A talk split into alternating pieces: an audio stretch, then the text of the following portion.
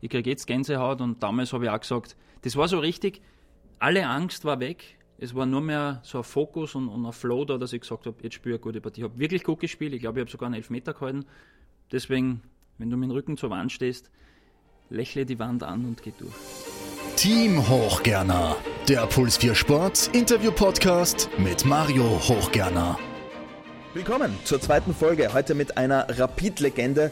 Aber bevor wir loslegen, möchte ich mal Danke sagen. Danke für das tolle Feedback. In meinem Podcast sollen ja spannende Sportpersönlichkeiten zu Wort kommen. In Folge 1 war das Christoph Freund, der Sportdirektor von Red Bull Salzburg. Die Folge könnt ihr natürlich nachhören auf Soundcloud oder in der Podcast-App. Heute treffe ich die langjährige Nummer 1 von Rapid und den heutigen Tormann-Trainer der Grün-Weißen, Helge Peier. Ja, warum er Liverpool einen Korb gab, wer für ihn Österreichs bester Torhüter ist, warum in Schubladendenken mächtig wohin geht, welcher Song bei DJ Payon nie fehlen darf und was es mit der Helgionata auf sich hat, hört ihr jetzt. Eine Halbzeit und etwas Nachspielzeit, so viel vorweg, in Folge 2 von Team Hochgerner mit Helge Peier. Team Hochgerner, der Puls 4 Sport Interview Podcast auf Spox.com, in deiner Podcast-App, auf Soundcloud und auf Spotify.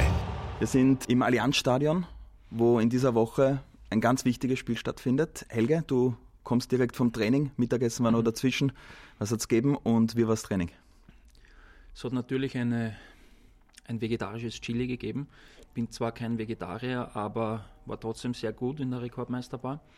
Was hat es beim Training gegeben? Heute schottische Bedingungen, viel Regen, viel Wind. Äh, Perfekte und, Einstimmung. Ja, genau. Und ein Fokusaufbau in Richtung 16. Finale. Das ist schon ein bisschen was Unglaubliches, wenn man, wenn man so bedenkt.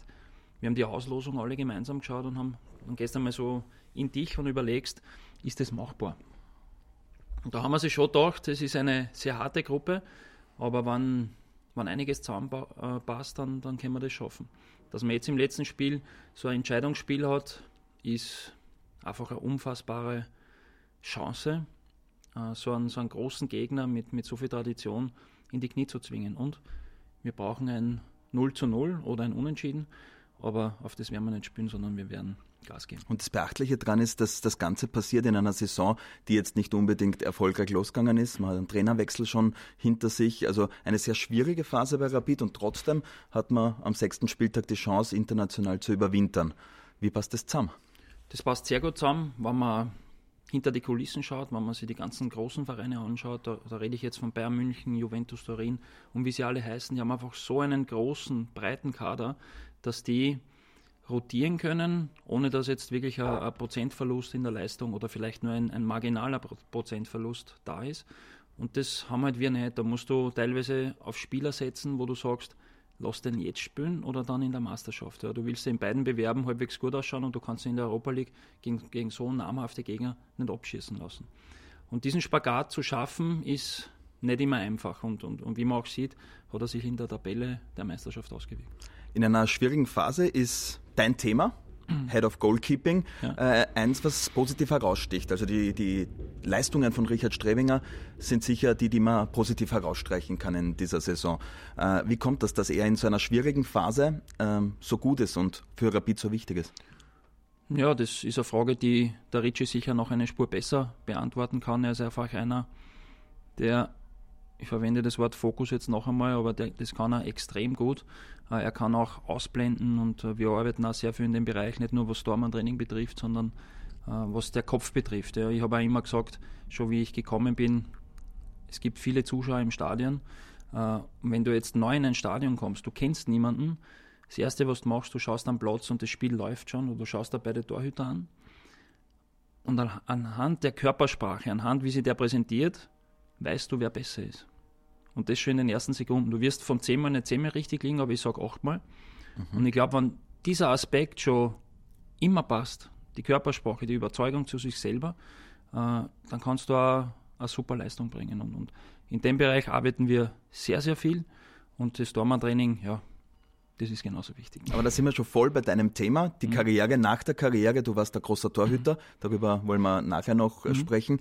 Aber du bist seit 2016 Head Darf of ich kurz unterbrechen? Du hast gesagt, großer Torwart. Mir haben sie immer alle gesagt, ich bin klar, aber das heißt jetzt wirklich schön. aber das werden wir nachher noch besprechen, weil das ist ja auch ein Thema, was wir im Vorgespräch äh, gehabt ja, haben, die Größe, stimmt. auf die soll es nicht ja. ankommen bei uns zwar jetzt.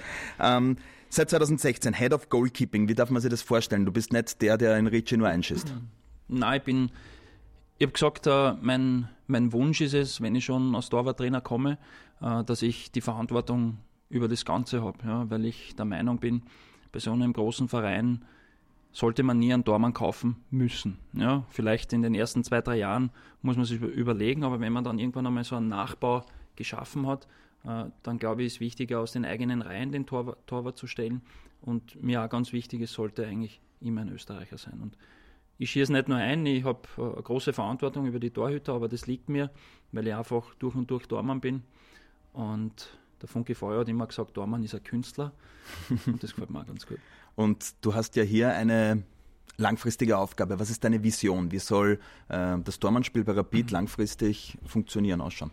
Das Torwartspiel bei Rapid, es muss bei Rapid oder es soll bei Rapid ein Torwart spielen, der immer äh, fürs Nationalteam ein Thema sein soll, Schrägstrich muss, weil ich der Meinung bin, dass das ganz wichtig ist. Und das Etappenziel habt ihr geschafft. Das Einberufung ist da. Ja, das haben wir geschafft. Und das ist mir das Wichtigste, dass, dass jeder sagt, der ist ein Thema fürs Nationalteam. Wenn, wenn du das erreicht hast, oder der ist Thema für eine Nummer eins, wenn du das erreicht hast, dann strahlst du nach außen und das, das ist auch die Aufgabe von einem Tormann. und da strahlen. sprechen wir gerade nur vom Haupttormann, von Richie ja. Strebinger, aber ihr habt mit Knoflach und mit Haas äh, auch gute Leute dahinter. Wie hm. eng ist da der Konkurrenzkampf auch unter den dreien? Der war extrem eng im Sinne von, also eng ist er heute noch, aber äh, das, das Verhältnis innerhalb des Torwartteams war nie wirklich gut. Äh, die zwei haben sie nicht wirklich sehen und nicht wirklich leiden können. Ich Aha. sage jetzt am Platz, die haben sie teilweise provoziert und äh, so hat ein Training nur mäßig stattfinden können, weil ich bin der Meinung, dass sie Torhüter untereinander pushen müssen, damit sie beide besser werden. Und am Ende des Tages, wenn beide besser werden, entwickeln sie sich besser, das hilft der Mannschaft. Und da habe ich dann versucht, das umzustellen. Äh, normal wärmt immer der Tormann-Trainer äh, die Torwart, Torhüter auf und ich habe dann gesagt, na, Knofi, ab jetzt wärmst du in Ritchie auf beim Match. Ich bin zwar dabei, aber schauen wir das an. Und dann nach einigen Wochen hat man gemerkt, naja, jetzt müssen sie miteinander äh, sich mehr beschäftigen. Und dann hat ein Rad ins andere gegriffen und dann auf einmal haben sie im Training auch schon mehr gemeinsam agiert. Und dann irgendwann einmal habe ich gesagt, wenn ihr euch versteht, wenn ihr euch besser macht, helft euch beide untereinander. Und das sollte am Ende des Tages rauskommen dabei. Ihr müsst nicht privat irgendwas machen, aber am Platz müsst ihr funktionieren, dann spürt das der ganze Verein. Und davon profitiert auch die Nummer zwei und die Nummer drei?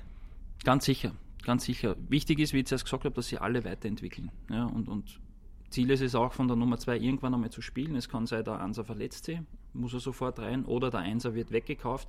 Da muss auch Thema sein, dass jeder sagt, dem vertraue ich, dass er spielt. Sonst muss man einen anderen Torwart holen. Äh, Richard Strebinger ist für mich so die herausragende Persönlichkeit in dieser Spielsaison. Äh, auch was abseits des Platzes betrifft. Ich habe vorher schon mit dir gesprochen. Ich finde, er hat mhm. einen irrsinnigen Schritt gemacht, auch wenn er vor dem Mikro steht, äh, wie er über Negativerlebnisse spricht, wie er die Mannschaft pusht. Hast du da einen Sprung bei ihm erlebt? Natürlich kommt es über, über Leistung. Über Leistung bekommst du mehr Selbstvertrauen, bekommst du mehr Selbstsicherheit und Lass das schmecken, das Wasser. Ja, das ist nur Wasser. Obwohl da drüben. Äh, steht alles herin. Da, da, da, da steht alles stehen, was man, was man bräuchte. Für da, da sieht man, was wir für Profis sind. Da steht ja. der Gin, da, nein, das darf ich gar nicht laut sagen. Ja, vor allem mit, mit äh, schon vorbereitet für die Rangers steht da Scotch. Also Scotch. das finde ich, herrlich. Der wird Aber dann am Donnerstag getrunken. Zu viel über Alkohol sprechen, weil da huchen ja, glaube ich, vier Millionen Leute zu beim ersten So, so beim, ist es. Podcast. Ja, also Absolut. Also, da müssen wir wirklich aufpassen. Ja. Ähm, Entschuldigung, ich habe die Frage vergessen. Wo waren wir? ja, kurz. Äh, Richard Strebinger, ob er einen Sprung gemacht hat. Ja, über, über Selbstvertrauen und, und dann wirst du natürlich in allen Bereichen besser. Äh, und da hat er einen, enormen Sprung gemacht, weil er einfach authentisch ist. Und ich glaube, das Wichtigste ist nicht nur als Fußballer, als Torwart, sondern als Mensch authentisch zu sein. Dann machst du eigentlich alles vom Herzen und dann ist es eigentlich gut. Und wie ist eure Verbindung zueinander? Jetzt muss ja meistens, äh, ist so ein Trainerverhältnis wahrscheinlich mit viel Respekt, aber auch mit viel Vertrauen äh, gebündelt. Äh, findet das, also kann man sich das so vorstellen? Großes Vertrauen. Wir haben sehr viel Spaß, muss ich auch dazu sagen. Wir haben so eine kleine Witzegruppe und also außerhalb des Platzes verstehen wir uns sehr, sehr gut. Aber am Platz wissen wir dann, wann der Spaß aus ist. Ja, Im Training kann schon der Spaß passieren, aber dann wissen wir, jetzt ist der Fokus und ähm, das ist uns sehr, sehr wichtig. Wir, wir haben so, so eine Harmonie irgendwie geschaffen, dass sie einfach alle weiterentwickeln können. Ne? Wie wichtig ist es für den Richard Strebinger zu wissen, dass du hier eine große Karriere gehabt hast bei Rapid? Ähm, ich werde es natürlich einfacher haben, äh, weil sie wissen, dass ich da gespielt habe, dass ich nicht so ein schlechter war. Ähm, wenn ich was sage, äh, dass das schon ein Gehalt haben muss, aber das hilft nicht lange. Das, äh, er, muss, er, muss, es spüren und wenn du zwei Jahre mit ihm zusammenarbeitest oder mit dem ganzen Tormann-Team, die müssen das ja verinnerlichen. Du hast eine Philosophie, die du weitergeben willst und irgendwann einmal merken sie, die passt nicht so zu mir und dann folgen sie dir nicht mehr. Und du musst dann schon, auch in welchen Dosen du einer immer äh, so, so ein Häppchen rüberwirfst, ja, das musst du sehr dosiert machen. Du musst schauen, dass sie untereinander einen Spaß haben, dass sie, dass sie einfach Ziele verfolgen können und das funktioniert ganz gut. Ich möchte nicht fragen, ob Richard Strebinger der beste Torhüter Österreichs ist, weil es, glaube ich, aus deiner Position schwierig wäre zu beantworten oder unfair anderen Torhütern gegenüber. Aber wo, wo siehst du ihn international? In, äh, gibt ja vom Kicker oft ein Ranking mit ja. Weltklasse, internationale. Klasse, national, gut. Äh, wie, wo, wo würdest du ihn einreihen aktuell? Ja, mittlerweile hat er für mich ein, ein internationales Format erreicht, Entschuldigung. Das sieht man bei den internationalen Spielen, das sieht man bei den nationalen Spielen. Und mittlerweile ist er für mich äh, der beste Torwart in Österreich, das muss ich ganz klar sagen. Äh, ich versuche da immer äh, nicht die grüne oder die, die Rapid-Brille aufzusetzen. Ich versuche da immer objektiv zu sein. Ich war auch der, der damals als ORF-Experte auch kritisiert hat, dass ich gesagt habe, er ist nicht so authentisch und er hat zu viel Spannung. Ja? Ähm, über das haben wir natürlich auch gleich am Anfang meiner Amtszeit darüber gesprochen, habe ich gesagt, du, ich kann nie mehr sagen als meine Meinung. Und das sage ich da zu 100 Prozent, auch das tut auch manchmal weh, aber das erwarte ich mir von anderen Menschen, von meinen Freunden. Und das wirst du als Trainer, du wirst immer den Spiegel bekommen. Es tut zwar manchmal weh, aber der Spiegel äh, wird dich weiterentwickeln. Und da sind wir extrem offen im ganzen Dormann-Team oder wenn es das Weiteren die Trainer betrifft. Da kriegt jeder den Spiegel von uns den hast du als Spieler auch bekommen. Ich möchte über deine Spielerkarriere mit dir plaudern. Mit 13, 12, 13 zu Rapid, mit 15 ein Angebot von Feyenoord Rotterdam, aber du hast dich für die Grün-Weißen entschieden. Jetzt frage ich mich, woher du weißt, dass ich ein Angebot von Feyenoord Rotterdam, weil das, das habe ich noch nie gelesen, das, das habe ich eigentlich Gut recherchiert, stimmt, ja, oder? Stimmt, ja. ja. das stimmt. Ja. Du hast das in einem Podcast gesagt, bei Keepercast, ah, bei Martin Krenn. Na siehst und ein, ich bin vorbereitet. Das stimmt, ja. Der hat da auch sechs Zetteln liegen. Äh, unglaublich. ja, ja, es gibt dann Fotos davon auf Instagram. ähm, ja, Fernand Rotterdam. Es war damals für mich die Entscheidung, gehst du hin oder nicht? Und Sicher kein einfacher, wenn man ganz 15 ist. Entscheidung. Der Wolfgang Karaman, damals ein Freund, mit, heute noch immer äh, an, den ich sehr gern habe, war da, damals dort und hat mhm. gesagt, Helge, komm zu mir. Sage ich, ja, würde mich interessieren. Und dann ist Rapid gekommen und hat gesagt, Helge, wir bauen auf dich, wir sehen dich als zukünftige Nummer 1. Äh, kriegst dann einen Fünfjahresvertrag und ich habe gesagt, ja, wenn, wenn so viel Vorschusslorbeer und so viel Vertrauen da ist, das tut gut. Ich brauche mein familiäres Umfeld nicht verlassen und habe gesagt, das mache ich. Ja. Und man muss sagen, Rapid hat Wort gehalten, du warst dann verliehen, aber bist dann zurückgekommen, hast in einer, auch in einer etwas schwierigen Phase bist du dann ins kalte Wasser gestoßen worden. Da gibt es die Geschichte vom zweiten Spiel PSG. Ja. Das war nicht dein Bestes. Nein, das war nicht mein Bestes. Ich äh, möchte noch mal ganz kurz zurückkommen zu Feyenoord Rotterdam. Lustigerweise mhm. erst vor ein oder zwei Wochen bin ich irgendwo gesessen und haben mir so gedacht, ist mir auch das mit Feyenoord eingefallen, haben wir gedacht, was ich normal nie mache, so ein bisschen retrospektiv zurückgehen und überlegen, was wäre, wenn ich dorthin mhm. gegangen wäre. Wir so. haben dann eine Rubrik mit was wäre, okay, wenn. Aber okay. okay, dann gehen wir äh, zu deiner aktuellen Frage, die ich jetzt schon wieder vergessen habe. Äh, das wäre die gewesen PSG. Ich verstehe, wenn es nicht drüber reden ja, Ich versuche da auszuweichen. Zweite Profispiel. Zweite Profispiel. Europacup gegen ja. PSG gegen einen gewissen Herrn Ronaldinho. Ja, Ronaldinho, Anelka. Ähm, Habe eine Zeit lang Albträume gehabt von denen, so quasi. Es war für mich eines der schlechteren Spiele, ähm, obwohl ich sagen muss, ins kalte Wasser geworfen und im Nachhinein eines der allerwichtigsten Spiele, die ich mein ganzes Leben gespielt habe, äh, weil das nächste Spiel dann auf der Kippe war, wo es Kassen hat der Lothar Matthäus und der Funke Feuer gesagt, das ist dein Spiel. Wenn du das gut spielst, dann geht es weiter. Wenn du das auch schlecht spielst, holen wir Tony Meola aus Amerika. Also so konkret Ja, war ja, das. das war schon so. Ja. Und habe ich gesagt, okay, passt. Lothar. Matthäus hat ja damals auch öffentlich äh, Kritik geübt. Äh, wie geht man da als Junger um, wenn, wenn da ein Rekordnationalspieler aus Deutschland steht, Trainer ist und ja nicht unbedingt das Vertrauen gleich schenkt? ich finde, es war eine super Situation für mich, weil ich habe gewusst, dass ich die Qualität habe äh, und jetzt brauche ich einfach nur mit dem Druck umgehen. Ja, und das war irgendwie so. Einfach. Ja, nein, es, es war, wenn du schon so mit dem Rücken zur Wand stehst, ist es oft einfacher, wie wenn es so, so, so, so halb wach ist. Und da komme ich wieder zur Ehrlichkeit, was ich vorher gesagt habe, lieber den Spiegel hinhalten und sagen, so wie es ist. Da kann, kannst du als Mensch, glaube ich, besser damit umgehen, wie, wie umgekehrt. Das nächste Spiel war dann gegen den GRK und es Mhm. Du gibt die, ja ja, es gibt die. Geschichte, dass Oliver Lederer neben dir gesessen ist Ja. und dir die Zeitung nicht geben Ich wollte. wollte da gerade erzählen, woher weißt du das? Ja, weil ich es schon kenne. Aber ganz interessant, vielleicht kennen es unsere Zuhörer noch nicht. Äh, er wollte dir nicht geben, weil in der Zeitung stand was? Äh, ich sage alle, gib mir bitte die Zeitung, wenn es fertig ist. Sagt er, nein, gib ich da nicht. Sag ich, wieso gibst Gib mir die Zeitung. Nein, gib ich da nicht. Sag ich, gib mir sofort die Zeitung. Hat er mir es dann gegeben. Habe ein bisschen Angst gekriegt. Das hat er heute noch übrigens, gell, alle. Ähm, und da ist drin gestanden, ähm, GRK hofft heute auf den Bayer-Defekt. Ja, weil ich mich zweimal angeschaut habe vorher und habe gesagt, das war nur das Letzte, was ich braucht habe. Den sage ich Schaum vom Mund, oder? Schaum von, ich habe gesagt, jetzt, ich kriege jetzt Gänsehaut und damals habe ich auch gesagt, das war so richtig, alle Angst war weg. Es war nur mehr so ein Fokus und, und ein Flow da, dass ich gesagt habe, jetzt spiele ich eine gute Partie. Ich habe wirklich gut gespielt. Ich glaube, ich habe sogar einen Elfmeter gehalten. Und äh, wir haben leider 1 zu 0 verloren, aber ich war der beste Spieler am Platz. Und ab dann ist es eigentlich steil bergauf gegangen. Ich habe hab mich dann in, ein, in gute Spiele reingespielt, habe Woche für Woche gute Leistungen gebracht, teilweise sogar überragende. Und dann im gleichen Jahr bin ich Rookie des Jahres in Österreich geworden. Und, und deswegen, wenn du mit dem Rücken zur Wand stehst, lächle die Wand an und geh durch. Schönes Wort. Und du hast einen Freund von dir angesprochen, Oliver Lederer. Und ich habe ja bei mir den, die Rubrik Telefonjoker und Gottes er Willen. ist mein erster. Wir hören mal rein. Der Telefonjoker. Hallo Mario, ich habe gehört, du hast heute einen ganz wunderbaren Gast, nämlich die Rapid-Torhüter-Legende Helge Bayer. Ähm, was die wenigsten vielleicht wissen, ist, dass der Helge Bayer ganz am Beginn seiner Rapid-Karriere mein Zimmerpartner war. Es war eine sehr, sehr lässige Zeit und wir haben uns äh, immer wieder auf diversen Auswärtsfahrten oder Trainingslagern die Zeit natürlich auch damit, äh, die Zeit damit verbracht, äh, die eine oder andere FIFA-Partie zu zocken. Das müsste FIFA Gottes zwei Willen. oder drei gewesen sein, also schon Zeit her. Jetzt bin ich gespannt, was er Und, sagt. Äh, hinaus gab es einige, die, nicht ganz wenige, die behauptet haben, dass der Helge und ich uns optisch ähneln. Was ich natürlich an der Stelle auch bemerkt äh, nicht ganz nachvollziehen kann.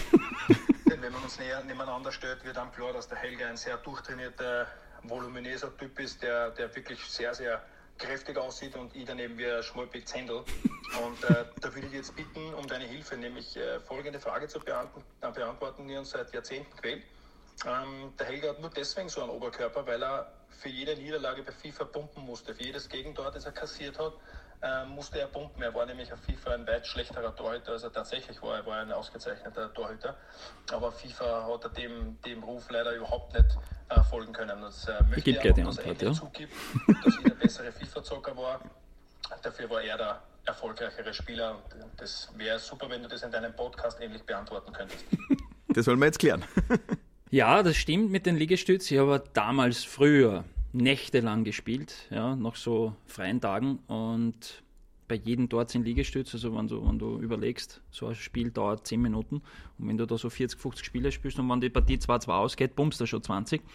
Das haben wir wirklich gemacht und hat mir auch, hat mich sehr viel weitergebracht. Ob der Oliver jetzt der bessere FIFA-Spieler war, Das will er jetzt hören natürlich. das kann ich ihm nicht beantworten, weil ich es nicht mehr weiß. Ja, ich weiß, dass ich sehr, sehr gut war. Äh, bezweifle, dass er besser war. Er war vielleicht auf Augenhöhe. Ähm, ich war sogar damals 2001 bei der FIFA-Weltmeisterschaft in Berlin und bin ins Halbfinale gekommen. Also, jetzt ein echt- ist na, das das, ist Tatsache? Tatsache. Tatsache. Kann man das recherchieren? Das ich kann man recherchieren. Kann man recherchieren. Okay. Da war ein großes Turnier, wo ich eingeladen wurde äh, von EA Sports damals und bin dann im- damals ins Halbfinale gekommen. Lieber Oliver Lederer, wenn du auch so große Erfolge vorweisen kannst, dann gebe ich das gerne zu. Aus den Erinnerungen weiß ich es nicht mehr. Du warst sicher gut, aber ob es besser warst, kann ich nicht Ja, sagen. man kann das ja Jahre später aufleben lassen. Also So ist ist, es. ist für mich Ach ein so, Hauptabend-Event? Ja. Meinung nach. 20 Ja, mach mal 15, ein Turnier, ist in 4, Ordnung, ja. Da reden wir drüber. Ich bin dabei. Aber wie geht's einen, einen jungen Spieler? Du hast damals über deine ersten Erfahrungen bei der Kampfmannschaft gesprochen, ähm, wenn man sich selber auf FIFA spielen kann. Ich habe mir das jahrelang Ja, ja. gedacht, Wie geht es einem damit? Das klingt blöd, das war immer eigentlich einer meiner größten Träume. Äh, wenn du so als Junger, da war ich bei den Rapid Amateure, da spielst du so gegen Freunde und ich, da habe ich immer gesagt, das wäre doch ehrlich einmal mit einem selber spielen. Nur ich war so schlecht bei FIFA, weil ich habe, glaube ich, äh, in, in der eigenen Mannschaft war ich bei den Besseren, aber es hat dann nicht gereicht gegen große Vereine und habe mich nur angeschieden und ich habe dann in Bayern sofort tauscht. Ja, das war, deswegen wäre ich gern Fußballer geworden, muss ich sagen. Ja. Äh, sich selber bei FIFA spielen, das hat was. Du hast ganz große Spiele gemacht, lange für Rapid. Was sind die Momente, die Erinnerungen, die geblieben sind? Welche Spiele fallen dir sofort ein? Das ist einfach die Champions League-Hymne. Ja, das sagt fast jeder, der auch in der Champions League gespielt hat. Zu Recht auch, weil wenn du die Hymne hörst, hast du gleichzeitig im Kopf, dass du was Großes erreicht hast. Und damals der Aufstieg gegen Lok Moskau, das erste Heimspiel gegen Bayern München auswärts bei Juve, also da waren Spiele dabei, äh, wo du dich mit dem Besten messen hast können und teilweise hast du gemerkt, es reicht und, und, und, und du kannst da dagegenhalten.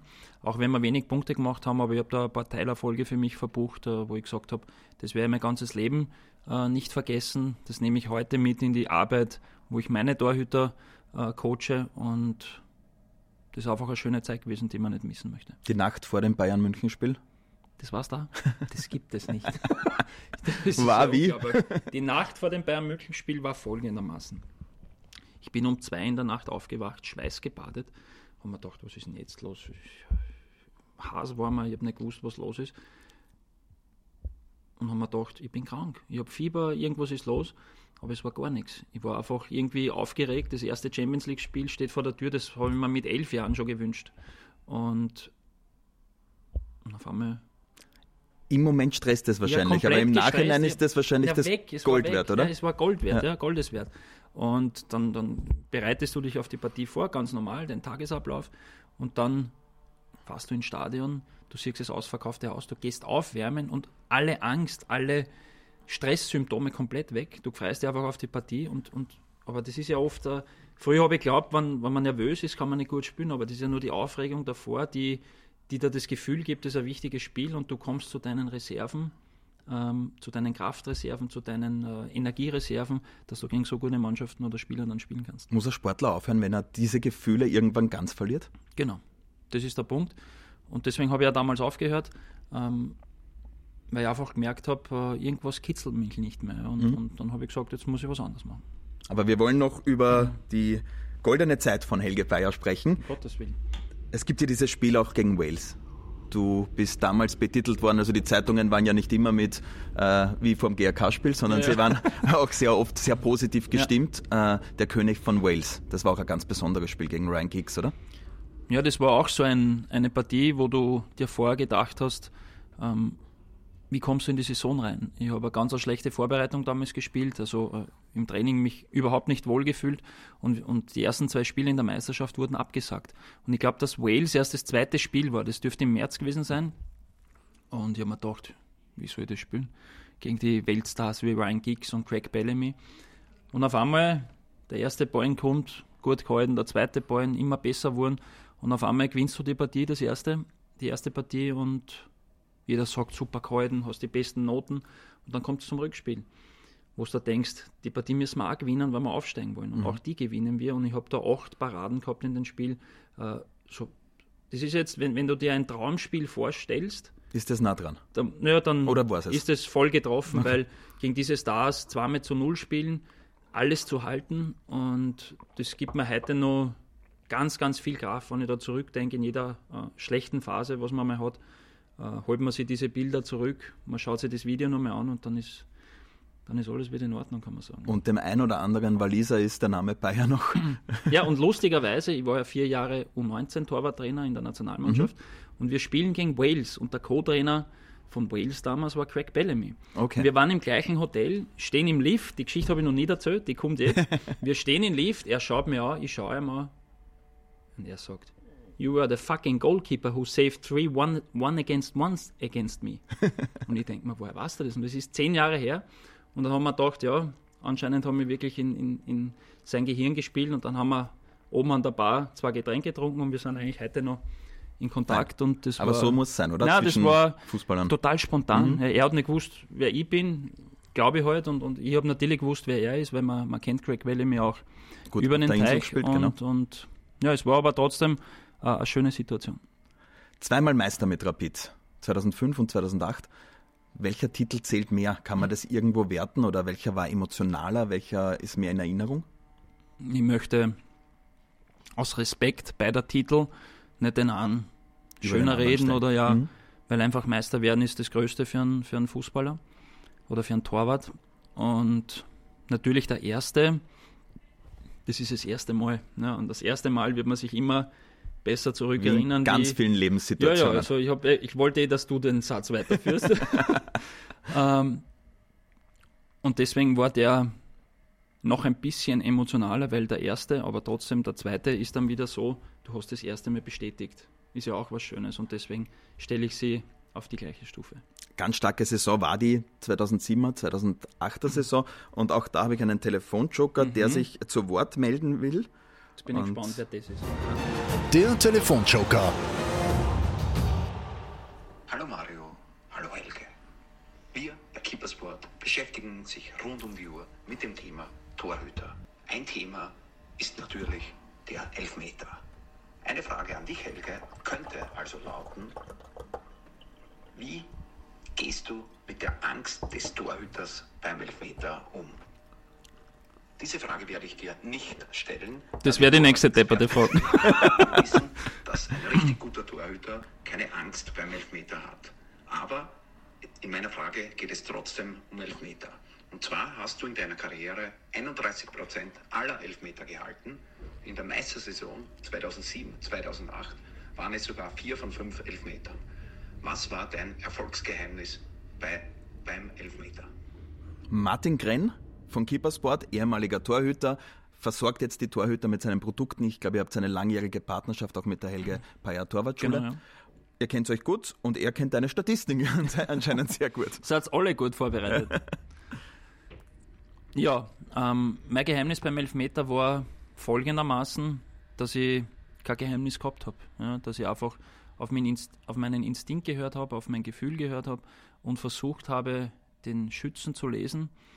Was bietet er mir an? Was macht er? Ich hab, bin versorgt worden mit den besten Statistiken, äh, damals auch bei Rapid vom Stefan Ebner, wo er mir immer gesa- äh, gesagt hat, der schießt vom 5 mal 3 mal dorthin. Ich habe gesagt, Stefan, danke, dass du dir die Arbeit machst, aber ich will das nicht sehen, weil ich will mich auf mein Gefühl verlassen. Und äh, aus der Historie oder aus dem Nachwuchs, ich habe fast nie ein Elfmeterschießen verloren. Ich habe sogar zwei Elfmeterschießen zu null gewonnen. Äh, und da habe ich einfach gewusst, ich habe das immer so gemacht, wieso sollte ich das jetzt ändern? An, an, an Erfolg sollte man jetzt nicht brechen, nur weil man jetzt eine andere Idee hat. Und das war mein Geheimnis, nicht mehr und nicht weniger. Ist das generell bei dir so? Herz über Kopf? Also Instinkt vor Ja, ja. Äh, Planungsentscheidungen? Ich glaube schon, ja.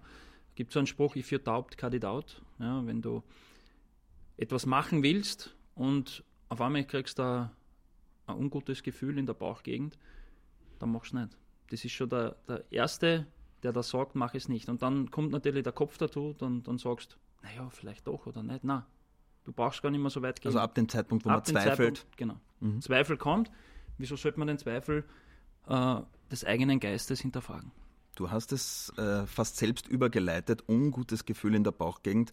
Das gab es 2008 bei dir, eine schwere Krankheit, eine Verletzung, die dich äh, ein halbes Jahr rausgenommen hat und du hast die EM deswegen verpasst. War das auch so ein prägender Moment in deiner Karriere? Weil das wäre ja für einen österreichischen Torhüter wahrscheinlich das Größte gewesen, bei diesem Ja, Turnier klar. zu spielen. Ähm, hat sich für mich sofort gewandelt. Äh, damals der Teamarzt Ernst Job, Dr. Ernst Job, hat zu mir gesagt: Helge, nach der Untersuchung, Helge, äh, die EM ist vorbei. Man muss äh, festhalten, es war ein Blutgerinnsel in der Magengegend. Ja, es oder? war Thrombose. Ja. Ganz ein normaler Thrombus, ein sehr seltener. Und er hat gesagt: Du, die EM ist vorbei, aber du bleibst am Leben. Schön. habe ich gesagt: Ja, Beste. Nachricht, oder? habe ich gesagt, natürlich tut es weh und kann man da nicht irgendwas machen, kann man da nicht was nehmen. Dann hat er gesagt, nein, das geht ja nicht aus, du musst ein halbes Jahr pausieren, musst Bluter werden, makromarisiert werden und dann, dann in der Regel ist es dann gut, man weiß es aber nicht. Und Und ganz viele haben dir auch gesagt, die Profikarriere wird wahrscheinlich vorbei sein. genau, genau. Und jeder, also von zehn Ärzten haben sieben gesagt, wahrscheinlich geht es nicht weiter und die drei haben gesagt, ja, das wird wieder was. Und ich habe mich natürlich an die drei gehalten. Und habe dann recht bekommen. Ich war eigentlich sechs Monate davon überzeugt, dass, wieder, dass ich wieder spielen kann, bis zum Zeitpunkt der Abschlussuntersuchung. Da war man dann wirklich so wie beim Bayern München Spiel nicht wohl, aber dann haben sie gesagt, es, es, wird wieder und du kannst wieder spielen und dann habe ich gewusst, ähm, es war richtig, die sechs Monate visuell dorthin zu gehen, dass ich wieder spielen kann. Hat dir das für dein weiteres Leben äh, viel gebracht? Also einfach mit so einem äh, schwierigen mhm. Thema umzugehen und zu sagen, es gibt auch andere Sachen im Leben, aber trotzdem ist mir das so wichtig, dass ich da rein alles investiere? Es hat mein ganzes Leben geprägt. Ich habe gewusst und gesehen, dass du mit dem Kopf noch mehr erreichen kannst. Und ich habe auch gesehen, dass viel wichtigere Dinge gibt wie Fußball. Und wenn jetzt ein, ein Tormann bei mir einen Fehler macht, sage ich, ja und? Ist jetzt irgendwas passiert? Ist deiner Familie irgendwas passiert? Man muss das immer wieder relativieren. Aber ich habe dann schon ein bisschen so einen leichten Kriegsfuß äh, mit den Journalisten auch damals gehabt, dass ich gesagt habe, weil es war ja dann so, das, das erkläre ich heute nochmal für alle Journalisten von damals, ja, mit denen ich auch heute noch immer sehr gut bin. Aber ich war damals makromarisiert, quasi Bluter. Und wenn man Bluter ist, sollte man in keinen Zweikampf gehen. Mhm. Ja, ich habe sechs Monate in keinen Zweikampf gehen dürfen. Und, und dann als Torhüter natürlich sehr schwierig. Genau, genau, aber beim aber Training. Generell Fußball. Genau, ja. genau. Und dann war ich aber nicht mehr Bluter, weil ich ja gesund war. Und dann haben sie halt so weiter, naja, der traut sich nicht mehr in Zweikampf. Weil sie bei das, jedem Fehler ja, haben sie das hergeholt. Genau, mhm. genau. Und dann wirst du quasi, so wie auch bei vielen Torhütern, wenn sie dann sagen, der ist zu klein oder der ist. Darauf abgestempelt. Genau, du wirst abgestempelt. Und, und die meisten Journalisten, nicht nur Journalisten, sondern die meisten Menschen leeren dann die Schubladen nicht. Mhm. Die Schubladen gehören geleert. Ja? Und gibt auch viele Beispiele. Wenn, er, wenn ein Verteidiger älter wird, 32, 33, ist er schon automatisch zu langsam. ja? Da muss man wirklich, und ich weiß, ich war jetzt bin auch jahrelang jetzt schon Journalist, sei es Experte beim ORF oder bei The Zone. Auf das kommen wir nachher noch zu sprechen. Man ja. muss ganz genau recherchieren, so wie du es heute gemacht hast, und ganz genau hinschauen und alles mit einbeziehen und nicht Schubladen aufmachen, die man mal irgendwann einmal irgendwo gehört hat. Das ist ein wohlgemeinter und mit Liebe gemeinter Tipp an alle Journalisten da draußen. Oder an, an, alle Menschen. Ja. An alle Menschen, ja, genau. Finde ich, find ich spitze. Wir ja. Schubladen denken, äh, verurteilen wir jetzt einfach mal. Genau, genau. Äh, bin ich ganz bei dir. Ähm, 2012 das Ende bei Rapid und der Wechsel nochmal ins Ausland. Ein Abenteuer nach Griechenland. Mhm. Ähm, wie würdest du es in deiner Karriere beschreiben, beziehungsweise würdest du das noch einmal so machen? Definitiv. Ähm, ich habe ja schon aufgehört gehabt und damals äh, mein Manager Sascha Embacher und Hubert Peter Schelke haben gesagt, ähm, ich habe gesagt, ich höre auf und dann ist irgendwann einmal so ein Anruf aus Griechenland gekommen äh, da war ich aber schon im Urlaub, habe vier Monate nichts mehr gemacht und haben gefragt, ob ich in die zweite Liga gehen würde nach Griechenland. Und ich habe gesagt, ich habe keine Ahnung, zweite Liga, ich, ich kenne mich nicht aus. Den Verein schon mal gehört gehabt? Davon? Nein, noch nie, noch nie. Aber ich muss sagen, ich tue mir jetzt sogar schwer. AEL Kaloni. Kaloni. Kaloni. Sagt okay. man in Griechenland. Ja. Äh, was die wenigsten wissen, dass mein Opa Grieche war. Aha. Und das hat mich dann schon mal gereizt. Und dann hat, hat mein Manager gesagt, na flieg mal hin, schau das an. Habe ich gesagt, bin ich hingeflogen, habe den Präsidenten kennengelernt, habe gespürt, dass das einfach ein Ehrenmann ist und, und habe auch ein bisschen recherchiert. Das ist dann so gewesen. Und dann hat er gesagt, Helge, wir hätten dich sehr gerne da, wir hätten gerne einen Namen oder wir hätten gerne einen, einen Spieler, der schon von Europa viel gesehen hat. Komm bitte zu uns. Dann hat er mir das Haus am Meer gezeigt, dann hat er mir sonst, ich habe dort jetzt nicht, was ich was verdient. Aber die Argumente waren ganz gut. Ja, genau. Und ich habe schon aufgehört gehabt und ich habe gesagt, ich kann noch einmal ins Ausland gehen, kann wegkommen von dem ganzen Druck, von allem, was halt äh, so in Österreich und überhaupt war. Und habe gesagt, das mache ich. Fahre mit meiner Familie dorthin, lebe ein Jahr am Strand, am Meer und spiele noch Fußball und habe Spaß. Punkt, das war's. Das Hast du sonst mal bereut, nicht ins Ausland äh, gegangen zu sein? Das ist so eine ähnliche Geschichte wie damals Feyenoord Rotterdam äh, im Nachwuchs. Ich habe dann damals 2005 nach der sehr guten Meistersaison äh, eine Anfrage von Liverpool gehabt. Oh. Ja. Würden wir sich heute die Finger abschlecken? Ja. Damals eigentlich auch. Damals, damals höchst auch, erfolgreich. Ja. Ähm, es war halt so, dass sie gesagt haben, Nummer zwei. Mhm. Ja, und ich habe gesagt, naja, ich bin jetzt mit Rapid in die Champions oder ich habe hab Chance in die Champions League zu kommen, wir sind gerade Meister geworden. Äh, ich möchte nicht wegen des Geldes oder wegen irgendwas äh, ins Ausland gehen, nur dass ich halt jetzt bei Liverpool bin oder irgendwo anders, sondern ich will spielen. Und, und ich habe mich dann dagegen entschieden und habe gesagt, na, wenn ich ins Ausland gehe, muss das passen, wenn ich irgendwo Nummer eins bin, okay. Aber ich verlasse nicht Österreich und, und, und diesen Verein nur des Geldes wegen alles richtig gemacht, so im Nachhinein. Das weiß man nicht, ja, das, das kann man nicht sagen, aber es war in der Sekunde, mein Bauchgefühl hat das gesagt und, und deswegen habe ich es auch gemacht. Und du bist dadurch bei Rapid äh, ja eine Ikone geworden, hast ganz viele Leute ähm, in den Jahren kennengelernt. Wer hat es denn vom Kollegen zum Freund geschafft bei dir? Es werden einige sein, aber Ja, gibt es ein paar, die rausstechen? Ja, natürlich der Stefan Kulowitz, Mhm. wo ich Taufpate bin, äh, von seiner Tochter, also nicht vom Kulo, sondern von seiner Tochter. Ähm, mit Steffen Hoffmann habe ich sehr, sehr viel erlebt. Ja. Wir sind Freunde geworden. Ähm, dann Markus Katzer früher, Mhm. da bin ich auch Taufpate von seiner Tochter. Ähm, ein Ferdl Feldhofer und viele andere auch. Ich möchte jetzt nicht äh, die 10, 12 Namenliste da fortführen, aber das sind schon Leute, die, wo man auch darüber hinaus noch weiter Kontakt hat. Was macht für dich Freundschaft aus? Freundschaft macht aus, äh, sich nicht hören zu müssen, aber am Tag X, wenn man sich sieht, dass so alles ist, wie es damals war. Als wäre man nie weg gewesen. Genau. Das ist für mich Freundschaft. Ganz besondere Beziehung und ich glaube, das ist auch eine freundschaftliche, hast du zu deinem Vater. Ja, natürlich. Wie wichtig ist er in deinem Leben gewesen? Naja, also der hat, Oder ist er? der hat alles richtig gemacht, äh, was mich betrifft. Hat auch äh, kein leichtes Leben gehabt, war viel unterwegs im Ausland, War ja war, DJ, war? DJ Mhm. ja, hat, hat alles gesehen und, und wäre selber auch ein sehr guter Torwart geworden. Ich habe ihn nur spielen gesehen mit 40, bumm, was der gehalten hat, war phänomenal, aber er war halt so ein Lebemensch. Ja. Dem waren, ich sage einmal, Frauen und was alles dazugehört, wichtiger und hat nie jetzt wirklich die Unterstützung gehabt von einem, von einem Vater oder von Freunden. Und hat leider auch das familiäre Umfeld nicht gehabt, weil die, der Vater früh gestorben ist Mhm. und, und die Mutter krank war. Und, und das hat er gesagt, das macht er bei mir anders. Ja. Er wird immer Stark. alles dafür tun, Mhm. dass, dass ich glücklich bin und dass ich das mache, was ich will. Ja, und da hat er mir immer unterstützt. Er war mit elf Jahren DJ in Deutschland und ich habe bei Eintracht Wels gespielt. Du warst elf. Ich war Ja. elf, ja. ja, ja. Ich war elf und äh, der ist von um, um sechs in der Früh aus Deutschland hergefahren und hat sich am, am Sonntag mein Spiel um zwei angeschaut und ist dann wieder zurück nach Deutschland gefahren. Also der hat alles unternommen, das viele Jahre lang und dass, dass ich dorthin habe kommen dürfen, gehört zu einer großen Prozentzahl, über 80 ihm. Und er macht jetzt auch die Torwartschule mit dir. Jetzt eigentlich macht sie die seit 2005. Ihr wart da Mhm. äh, Vorreiter in Österreich. Ähm, ist er so der, der heimliche Chef dieser, klar. dieser Torwartschule? Er ist alles dort. Er ist der Präsident, der Cheftrainer, was alles dazugehört.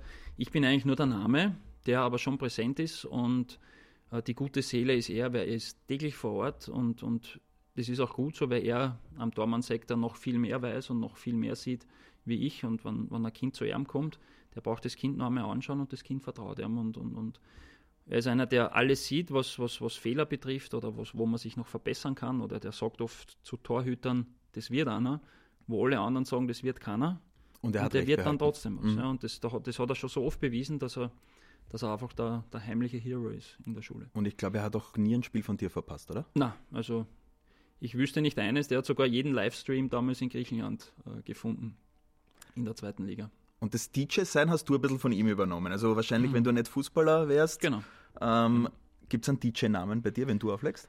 Na, früher war es DJ HB Keeper. Ja. Okay. Ähm, hat sich aber dann irgendwann einmal zu meiner Liebe oder Liebe ist übertrieben, zu meiner ähm, der, der Buffon war immer so mein Tormann, Ja. wo, ich, wo ich gesagt habe, der, der ist überragend und als Mensch einfach unglaublich und hat DJ Payon, ja. Mhm. Buffon und Paya ist die Mischung. Habt ein bisschen gemischt und. Payon Mhm. und dann irgendwann ist der Ivan Schizandi hat den Namen so ein bisschen erfunden und habe ich gesagt, na, der, der gefällt mir besser wie HB Keeper und ich habe damals gesagt, mit, mit elf Jahren, ich möchte entweder Torwart, Profitorwart oder DJ werden und das ist leider der Profitorwart geworden. mit einem kleinen Augenzwinkern. Warum leider? Na Spaß, also ich mache, das ist meine Passion, ich liebe es für, für Freunde, für Hochzeiten. Was, was gibt es da für Playlist? Also welche drei Lieder gibt es auf alle Fälle, wenn Na, man das Helge ist leicht zu beantworten, das ist Backstreet Boys, Ja, gut. Everybody. Da kriegst du jeden auf der Party. Ja, Das, das ist einmal fix. Äh, was gibt es dann noch? Ja, von Michael Jackson gibt es zwei, drei Lieder, wo man sagt, das kann man auch immer spielen. Ja, und Fehler. sonst, ja, sonst fällt mir jetzt kein drittes ein, aber also Everybody spiele ich immer. Wenn ich das nicht gespielt habe, höre ich nicht Hörst auf. nicht Das auf. geht nicht, das geht nicht. und da habe ich sogar schon mal einen, einen, einen sehr erfahrenen DJ, mit dem ich damals gespielt habe, habe ich gesagt, na machen wir das jetzt, weil die Tanzfläche war leer, wir wollten wieder alle kriegen. Habe ich gesagt, mach mal Everybody. Sagt er, na, das kannst du nicht spielen, das gibt's nicht mehr. Dann habe ich das gespielt, alle sind ausgezuckt und ab jetzt, seitdem spielt er heute auch noch. DJ Slammy, liebe Grüße. Gell? Wir wollen ein bisschen auch über dich persönlich äh, sprechen, was dich ähm, ausmacht, was, was dich antreibt, was deine Ziele für die Zukunft sind.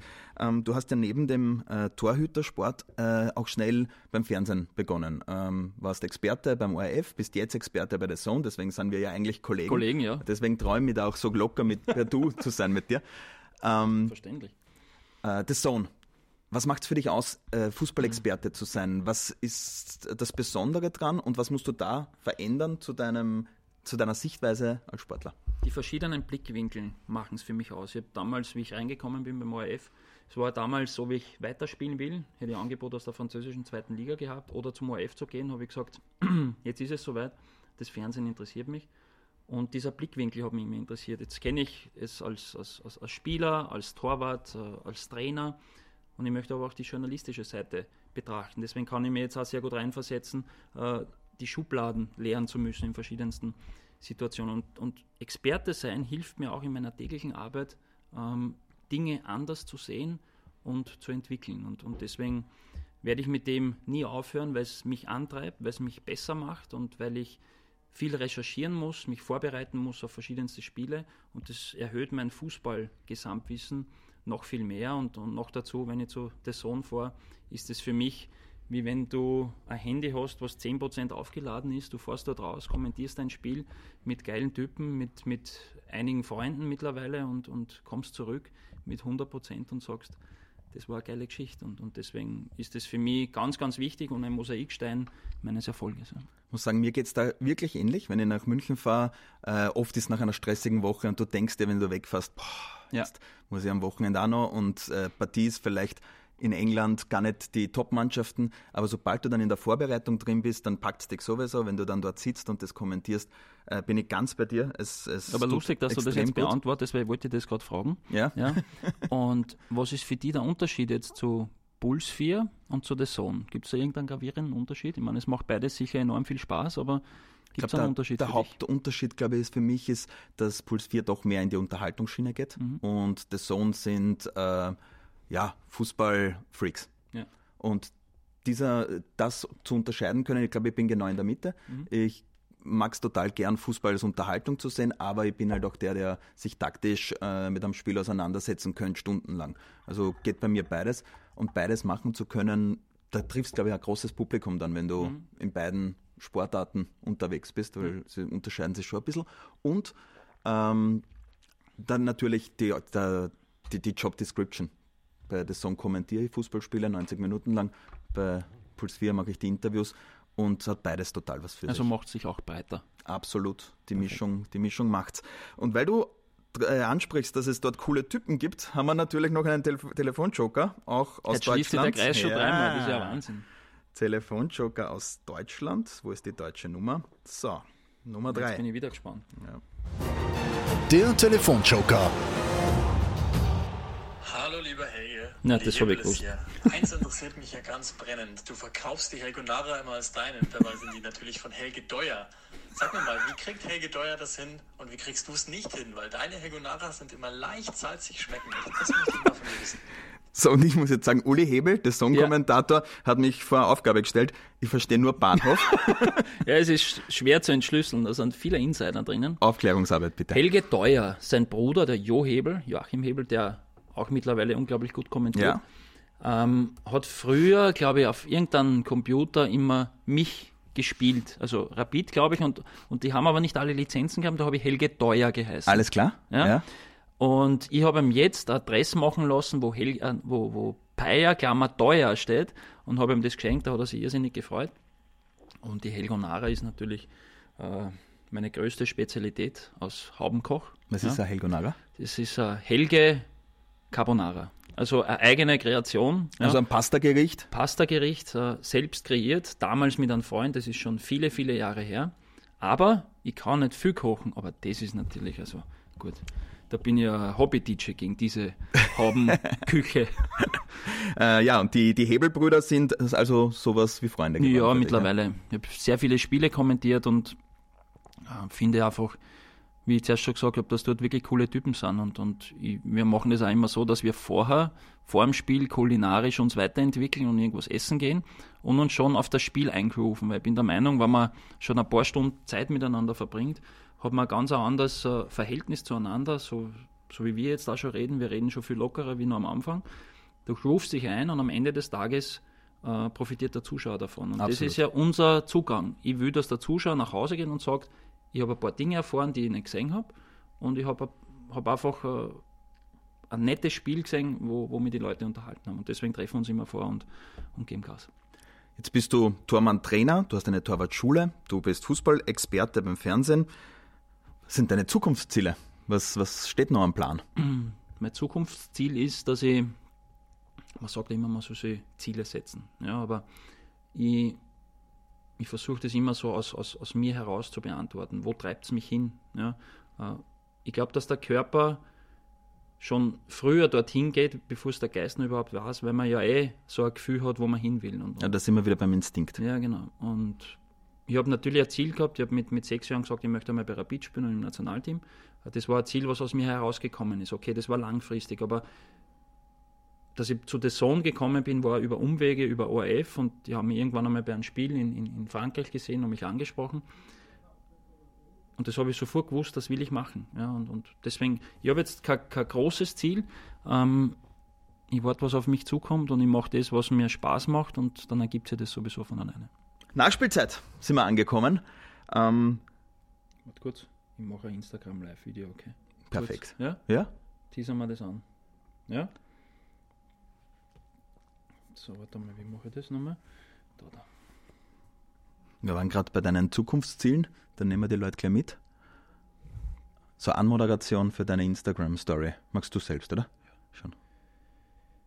Ja, hallo, liebe Instagram-Buddies. Wir haben gerade ein Interview mit Mario Hochgerner, äh, wo wir auf Puls 4, auf Soundcloud, demnächst hier aus der Rapid Loge ein Interview senden es dauert schon 45 Minuten und wir sind gerade in der Nachspielzeit. So, in der Nachspielzeit und ihr seid ein paar Minuten dabei. Bis gleich. Vielleicht gibt es ja auch eine Frage. Die könnten wir dann auch beantworten, ja. natürlich, wenn, wenn wir uns da jetzt schon Unterstützung reinholen. Aber grundsätzlich war ich gerade bei den persönlichen Dingen und das wird für deine Instagram-Buddies wahrscheinlich auch das Spannendste sein. Ähm, was treibt dich an? Du hast über was Zukunftsziele gesprochen. Was treibt dich persönlich an? Was macht dich stark? Hätte ich das gewusst, dass man, dass man ein Bild an sind, hätte man die Haare besser ja, gemacht. Aber gut. Das ist schon in Ordnung, das passt schon mal. Also, was treibt mich an? Das, was ich vorher gesagt habe. Mich treibt an, dass ich meine Ziele verfolgen kann, dass ich das machen kann, äh, was mir Spaß macht. Und das ist für mich alles. Ja, wie ich zuerst gesagt habe, wenn ich hier mich um meine Torhüter kümmern kann, wenn ich nach München fahren kann zu The Zone. Das sind die Dinge, die, die mich intrinsisch antreiben und, und die setze ich um und mache und, und das macht mich dann als, als Mensch stärker. Und du bist ja auch Papa. Ja. Das hat dir auch stärker man, man gemacht, oder? So halber ja, bitte, nur so halber. Ja, so. So so. Das hat dir auch stärker gemacht. Was hast du von deiner Tochter gelernt fürs mhm. Leben? Also was hat sie dir beigebracht? Ganz, ganz viel. Ähm, ich brauche sie nur anschauen und sie zeigen uns, was sie wollen. Ja, wenn sie noch nicht sprechen können, äh, dann spürst du das als Vater, dann spürst du das als Elternteil und das reicht da schon. Da brauchst du auch wieder nur auf dein Gefühl hören und, und, und Kinder zu haben, ist das absolut Schönste und, und das steht über allen Dingen drüber. Ja. Da kann es nur so schlecht gewesen sein. Ich kann mich erinnern, da bin ich die Stufen im Haus hochgegangen und es kann ein schlechter Tag äh, gewesen sein. Sie hat gesagt, Papa, ich hab dich lieb. Und, Mehr braucht man sie, nicht, oder? Hat sie alles äh, verflüchtigt. Ist das für dich auch Motivation, weil du von deinem Papa so schwärmst und weil du eine so gute Beziehung hast, da ein ähnlich guter Papa zu sein? Ist das ein Ziel in deinem ja, Leben? Ja, das war schon auch Antrieb äh, zu wissen, wenn jetzt meine Tochter Ballett macht oder sie geht klettern oder sie will mitgehen in die Torwartschule, einfach was machen, dass, dass man immer das unterstützt, was sie machen will. Ja, und, und nicht hinterfragt, warum machst du das oder da ist keine Zukunft oder irgendwas, ist alles uninteressant. Wenn, wenn das aus ihr herauskommt und sie will das machen, dann unterstützt es und gebt Gas für eure Kinder. Sehr schön. Haben wir da eine Frage da, mittlerweile? Da ist er, der Jo Hebel. Wir haben gerade Na, unfassbar. Das gibt's ja nicht. Jo, was hast du denn für eine Frage? Der Bruder war schon dran. Der Bruder war schon dran. Bester Tormann-Trainer. Ja, nein. Seit langer Zeit. Das ist ja. Genau so will man es hören, Marco oder? Kreinz, super Spieler, zentraler Mittelfeldspieler, habe ich gehabt in der U19 Nationalmannschaft. Hallo Marco. Sir Wagner aus München, da ist ja lauter Legenden. Ja, wir kommen ganz schnell wieder zum Sportlichen, wollte aber noch ein bisschen nachhaken. Ähm, was, was für ein Buch li liegt gerade am Nachtkastel bei Helge Bayer? Weil du, du Joe- bildest dich ja weiter. Ja, Joe Dispenza, ähm, werde übernatürlich. Mhm. Ja. Äh, das klingt ein bisschen arg, ja, Ja, weil, so ein bisschen so werde übernatürlich. selbstverliebt Ja, stimmt. Äh, ist aber nicht der Fall. Da geht es darum, auch wie, wie immer, um, um an, an sein Gefühl zu hören und, und wirklich das erreichen zu können, was man sich vornimmt. Ja. Gern habe ich gehabt den Alchemisten von Paulo Coelho, äh, den habe ich sehr gerne gelesen. Nach den Paris-Spielen vor allem sehr intensiv gelesen. The Secret hat mir, hat mir auch immer viel Kraft gegeben. Das ist zwar sehr in eine Richtung, wo ich sage, das ist schon fast too much, aber wenn du immer nur ein paar Dinge rausliest, dann hat das schon was. Ja. Aber bei sehr vielen Leuten wirkt Was es ist ja dein Lieblingsbuch? Das würde ich auch gerne wissen. Äh, aktuell Football Leagues, muss Ah, ich sagen. ich gelesen, Weil ich es total interessant finde, ein bisschen so hinter die Kulissen zu schauen. Mhm. Auf der anderen Seite aber es auch immer wieder probiere einzuschätzen, was es da wirklich war, was ist ein bisschen Ja, Show, damit ja. sie das Buch auch verkauft. War dann auch in Kontakt mit dem, mit dem Raphael Buschmann, der das Buch geschrieben hat. Mhm. Äh, Finde ich super interessant. Also das hat mich gerade dieses Jahr extrem gefesselt. Cool. Ähm, ja, du, du bist einer, der auch sich aus Sprüchen Kraft holt und der das auch auf, auf, verfolgst mich auf Instagram, ja, auf? Instagram auch. Und ich finde es bei sehr vielen manchmal peinlich, Ja. aber bei dir passt es. ist auch beim Florian Gschwandner. Ja. Passt, finde ich auch total gut, weil die Karriere dahinter das hergibt, dass das wer machen kann, finde ich. Ähm, was, was Da nimmst du unterbreche ich dich jetzt Hm? kurz. Und das finde ich total interessant, dass du das sagst, weil ich kenne dieses Gefühl auch, wo ich sage, bei manchen stört es mich und bei manchen nicht. Und es freut mich, dass, dass, dass du bei mir so fühlst. Es wird andere Ja. geben, die werden das anders haben. Aber ich glaube, bei mir ist es so, ich lese einen Spruch und dann merke ich, der beeinflusst mich und der inspiriert mich. Und aus diesem Grund stelle ich ihn dann auf Instagram und hau ihn raus. Und, und dann irgendwie wirkt es authentisch und dann wirkt es so, wie wenn du jetzt nicht irgendwas daher, dass du jetzt irgendwie Follower haben willst oder irgendwas. Das interessiert mich alles nicht. Ich will einfach nur, für manche Leute würde ich inspirieren und ich will einfach schauen, dass, dass es denen gut geht, wenn sie mir folgen. Punkt aus. Ich will, will niemandem was aufzwingen. Ne? Und äh, Instagram ist ein Thema für uns alle geworden. Äh, wie, wie nutzt du Instagram, beziehungsweise äh, wie stehst du zu Instagram? Du hast gerade gesagt, du bist jetzt nicht Follower geil. Nein, Ähm, überhaupt nicht. Also ich, ich nutze es einfach, äh, ich bin authentisch und wenn ich jetzt das Gefühl habe, ich bin am Platz mit meinen Torhütern oder wir gehen gerade raus oder wir sind bei einem Europa League-Spiel und ich mache ein Foto, wo gerade der Moment passt und denke immer, es ist da ihm oder versuche mich hineinzuversetzen, die Fans, ja, oder ich bin ja auch früher ein Fan oder, oder, oder einer gewesen, der große Vereine gefolgt hat. Und dann willst du aber wissen, was machen die jetzt? Wie bereiten sich Mhm. Hinter die vor? Kulissen schauen. Und dann denke ich mir, es wäre doch nett, wenn man, wenn man denen das zur Verfügung stellt, weil sie bekommen ja keine ganz Insiders, sondern sie, sie sind jetzt dabei und sie zeigen uns jetzt, wo wir essen oder wo wir jetzt gerade spazieren gehen. Und ich finde es da interessant, äh, sie teilhaben zu lassen, ja, weil wieso sollte man da irgendwas verschränken? Ich meine, damals bin ich als Achtjähriger, glaube ich, in die Kabine von Salzburg bei der Admira rein nach dem Spiel. Sie haben verloren. Mhm. Waren gar nicht happy, dass da ein junger Bur drin steht. Äh, aber ich habe mir so die Insider geholt damals. Na, aber Also, das sind doch genau die, die Momente, die, da Momente, bleiben. ja, genau. und, an die du dich auch erinnerst. Ja. Ich kann mich auch erinnern, ich war mit, mit 11, 12 Jahren in der Rapid-Kabine, habe mir das angeschaut, habe einen Herrn Schöttl gesehen, einen Herrn Konsel und habe mir gedacht, das ist doch leimend. Aber Mhm. wieso sollte man nicht äh, irgendwelchen Leuten, also irgendwelchen Leuten klingt jetzt Kindern, Jugendlichen ja, genau, jetzt die Chance geben, die kommen da mit- rein und die sehen die traurig. Und wieso solltest du dem Kin- Kind jetzt gegenüber traurig gegenübertreten, das will ja ein lachendes Gesicht haben. Und es gibt ja wichtigere Dinge, wie ob es jetzt verloren hast oder nicht, sondern schenke dem Kind doch die Aufmerksamkeit und sage ihm, was darin muss sagen, los ist. damals war das bei mir Heimo Pfeifenberger in der Situation. Er ist nur mit dem Handtuch vor mir gestanden und der Ordner wollte mich rausbegleiten. Wirklich? Andi Herzog, Ja. Schöttl und, und, und Pfeifenberger waren in der Rapid- Rapid-Kabine und haben mich begrüßt. Ja. Ja, und ich bin dann äh, rausgebracht worden vom Ordner, aber der Heimo hat mir noch so ein Autogramm nachgebracht. Und hast du noch eine Erinnerung von damals? Ja, ja, absolut. Aber was, was ist jetzt so die prägendste Erinnerung, was du sagst? Mm, Ja, die, die prägendste Erinnerung war, dass ich den Mut gehabt habe, in diese Kabine reinzugehen, weil Otto Konrad vor dem Spiel gesagt hat, nachher gibt es ein Autogramm.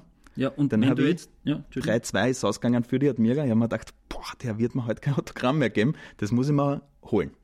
Und da war ich hartnäckig.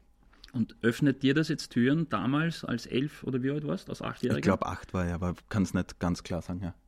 Dass du jetzt den Mut aufnimmst und sagst, das mache ich, weil du dich erinnerst, dass du mit 8 Das in hat die Kabine reingegangen bist, oder? natürlich, ja. Und das, das, Ja. das spürst du Und ich denke mir immer auch wieder, wenn, wenn, also du hast das gerade gesagt, wenn, wenn Kinder da sind und deinen Beruf, oft schätzt du ja deinen Beruf gar nicht so als wichtig Genau, das Du stimmt. bist da in den super Stadien und irgendwann stumpfst du ab und jedes Stadion ist für dich ein Stadion und das soll es halt nie sein. Weil, Schubladen lernen. Genau, weil diese Kinder sind halt einfach, für die ist das das Größte, wenn sie da einmal reinschauen können. Mhm. Und deswegen, das probiere jedes Mal mir auch Apropos selbst. reinschauen können. Ja, Schauen wir mal da rein genau. in der Loge. Und da sind wir auch, weil die Nachspielzeit geht dem Ende zu. Jetzt sind wir bald, sind wir bald bei einer Verlängerung und vielleicht noch beim Elfmeterschießen. Kommen wir zurück zum Sportlichen. Ähm, hier wird eine richtig gute Stimmung sein. Du hast das in Hütteldorf oft erlebt. Was erwartest du von diesem Donnerstag gegen die Rangers? Da ist extrem viel möglich, wenn man in die Historie zurückgeht und überlegt, was da schon alles passiert ist. Äh, auf diesem Platz, der jetzt um 90 Grad gedreht wurde, aber ein Dynamo Dresden oder, oder zweimal Kasan oder, oder viele, viele Spiele, wo Aston Villa zum Beispiel, wo jeder glaubt hat, das geht sich nicht mehr aus.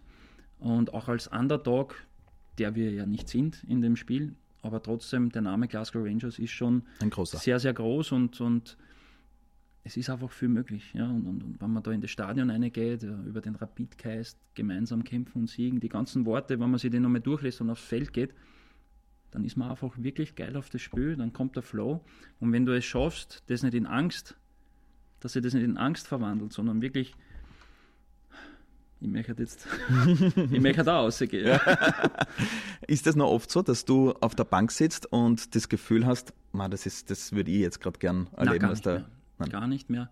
Äh, Ich bin jetzt so in die Trainerrolle reingeschlüpft, geschlüpft, dass ich sage, äh, das, das macht's aus und, und, und, und das befriedigt mich auch extrem.